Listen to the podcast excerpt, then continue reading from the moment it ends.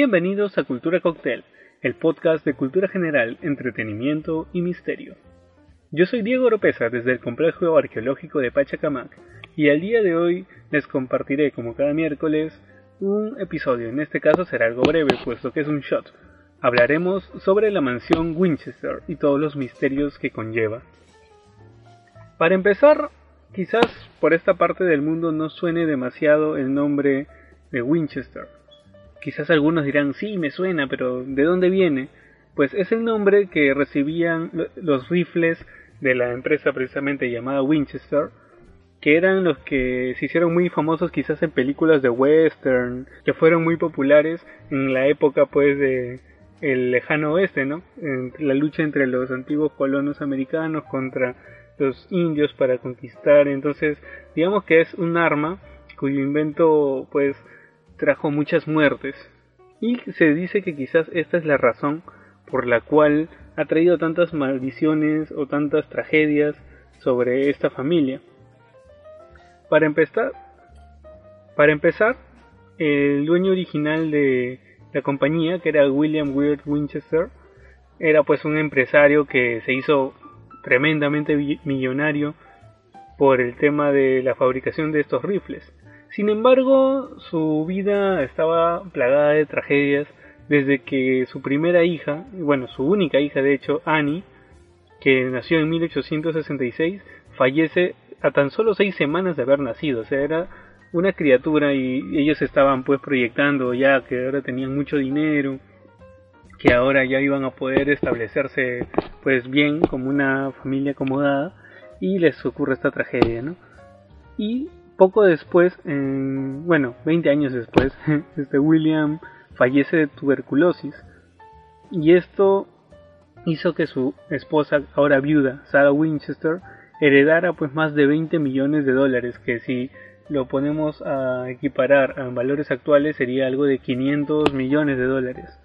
Nada poco si lo vemos en comparación pues con acciones de otras empresas y este pues era básicamente el invento de un único producto, la venta de estos rifles. Y bueno, Sara pues se hizo con esta gran suma de dinero y sin embargo, digamos que no pudo disfrutarlo como ella hubiera querido, pues este, había perdido a su hija, ahora había perdido a su esposo, estaba totalmente demacrada, estaba totalmente destrozada y esto hizo pues que prácticamente sea llevada hacia la locura empezó a sufrir este, mucho de crisis, empezó también a acudir a buscar cierta ayuda, pero no, no es lo que haríamos nosotros de ir a buscar quizás a un psicólogo o un terapeuta, etcétera. Lo que buscó fue una medium. ¿Por qué? Porque digamos que ella se veía como que afectada por ciertas actividades paranormales, por así decirlo, y entonces es que ella acude pues a una medium y la cual le escribe a su marido y le dice, sí, tu marido está aquí, estoy hablando con él ahorita mismo. Y entonces le dice, mira, lo que pasa es que tu marido me acaba de decir esto. Tu familia tiene una maldición encima, porque todas las personas que murieron a causa de estas armas este, se están vengando de ustedes. Y es por eso que tienes que hacer una casa para ellos una casa donde puedan habitar estas almas y no debes dejar de construirla porque el día que la dejes de construir pues este tú también morirás. Es una advertencia supuestamente de su marido ¿no? entonces ella se lo tomó muy al pie de la letra. Digamos que ella era algo así como la bruja del 71 que creía en sesiones de espiritismo y todo esto. Y es por eso que ella después decide mudarse y buscar pues una casa en California encuentra pues una villa victoriana de unas seis habitaciones que estaba pues en proceso de construcción. A ella le gustó este terreno y empezó pues a contratar pues a, muchos este, obreros, este, ingenieros, arquitectos de la época. Y es que es, y es entonces pues que sus exigencias eran súper extrañas. Es que lo que quería hacer Sara era algo nunca antes visto. Quería hacer una casa pues para los espíritus y que sea prácticamente un laberinto. Quería confundirlos para que así ellos no lleguen a ella. Ella decide dirigir las obras de construcción de su, de su nueva casa y trabajaban pues prácticamente todo el día sin descansar el lunes, lunes a viernes, prácticamente 24/7 estaba en construcción esta casa sin parar durante los siguientes 38 años. Incluso historiadores del Museo Smithsoniano aseguran que la, que la viuda les pagaba tres veces el sueldo normal, siempre y cuando pues este así pueda mantenerlos contentos y todo esto, porque eh, ella no decidía pues no, no descansar en ningún momento de la obra. El truco o el life hack que ella había elegido para poder librarse de los fantasmas, por así decirlo, era que todos estos espíritus que iban a vivir en esta nueva casa, pues no iban prácticamente a mudarse, no iban a poder ir a vivir ahí si es que la casa no estaba construida, ¿no? O sea, pensando un poco, se le ocurre esta idea y, esas, y es esta es la razón por la cual la casa se mantiene en construcción durante tantos años. De esta manera era como que ella evadía un poco a, a los fantasmas. Sin embargo, pues se dice mucho que había este, apariciones, que igual se oían pasos, y en su búsqueda de confundirlos es que genera pues cosas inverosímiles, ¿no? Como por ejemplo escaleras que no subían a ningún lado, habían puertas que cuando uno las abría se topaba con la pared o peor y más peligroso aún, abrías la puerta y te daba hacia el vacío. La casa pues tiene cuatro pisos, 160 habitaciones en total, 467 puertas y 47 chimeneas. Incluso hay puertas que son bastante pequeñitas, por las cuales no pasa nadie. Y habían pues ventanas que miraban hacia otras partes de la casa que normalmente uno no, no buscaría, ¿no? Un pasillo que mira otro pasillo, pues ¿para qué, no? Y aparte que esta casa estaba plagada del número 13. Ya hemos mencionado anteriormente en episodios como el de el especial del viernes 13 o en Profecías del Fin del Mundo, todo el tema de la superstición y la numerología que existe con el número 13.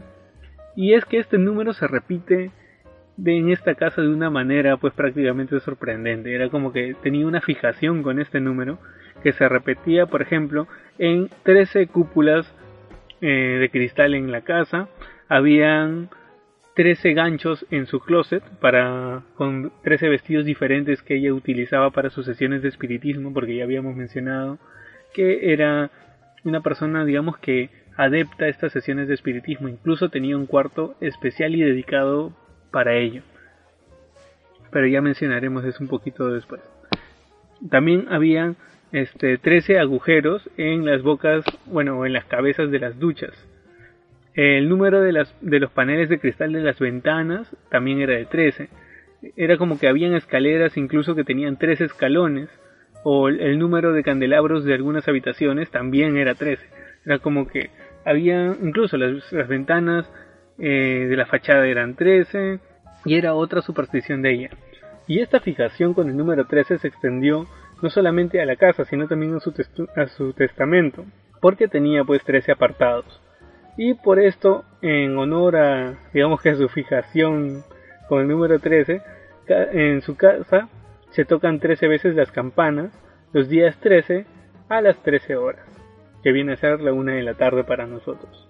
Es así que Sarah Winchester pues estaba muy involucrada pues con la construcción de su casa durante esos 38 años que duró la construcción y ella prácticamente pues se ponía su casco, se ponía sus botas, estaba ahí mandando a los capataces porque ella sentía que tenía que tener el control de la obra, ella sentía que era su responsabilidad y es así que luego de todo este tiempo termina pues muriendo ya de viejita a los 82 años en el año 1922, mientras dormía.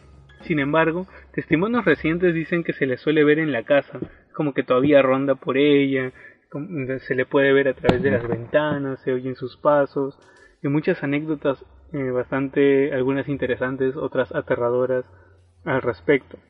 Incluso no son pocos los psíquicos o bueno, investigadores psíquicos que han ido con estos aparatos para detectar fantasmas, digamos que fotos, este, hay un tipo de fotografía que no recuerdo cómo se llama, que es la que tratan de, de captar ciertos valores para que se puedan apreciar a los fantasmas.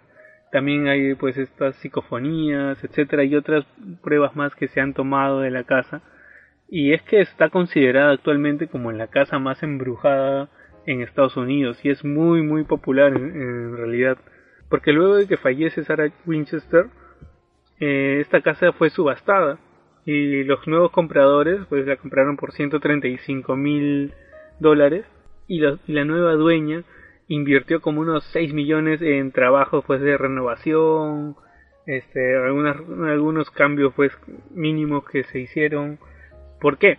Porque el objetivo fue convertirlo en un lugar turístico de hecho son millones los turistas los que visitan esta casa cada año está ubicado como mencionamos en California curiosamente eh, algo cerca de lo ocurrido con el caso de la Dalia Negra, que fue en Los Ángeles.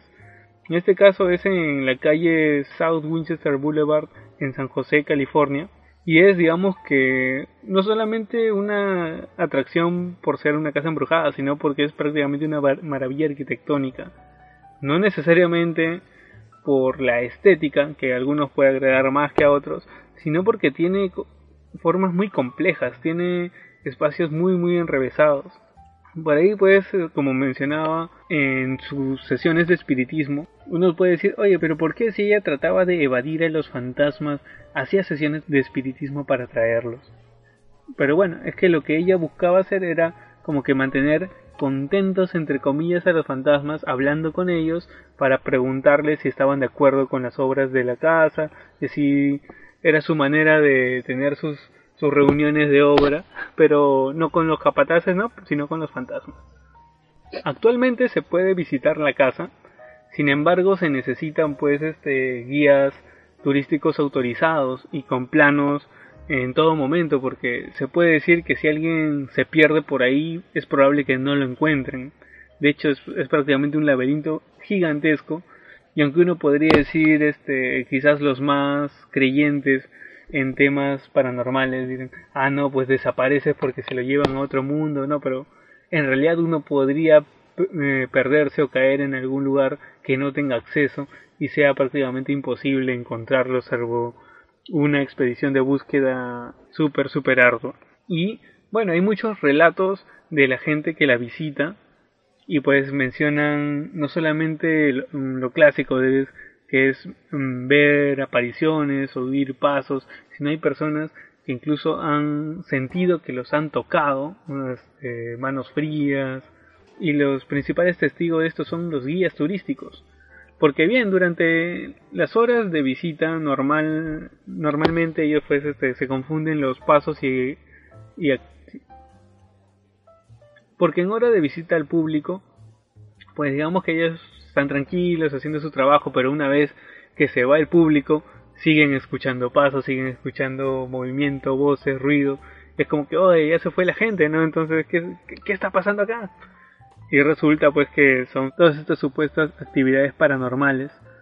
Aunque bueno, ya dependerá de cada uno creer si es que esto es cierto o si es que es solamente publicidad pues para que la gente visite la casa, ¿no? Se cree que el total invertido en la construcción y remodelaciones de la casa asciende a unos 70 millones de dólares actuales.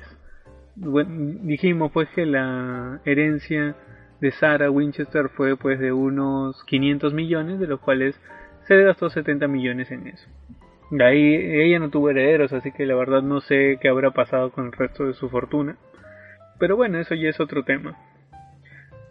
Y de hecho hay una película que se estrenó el año pasado llamada Winchester y obviamente pues es una película de terror en la cual narran las historias pues de un médico, un psiquiatra, algo por el estilo que es enviado digamos que por una aseguradora a la casa de Sarah Winchester para poder entrevistarse con ella y digamos que diagnosticar que no está en uso de sus facultades y así pues este otros accionistas de la empresa puedan ahí digamos que sacarla de en medio y quedarse con la herencia, más o menos por ahí va la cosa.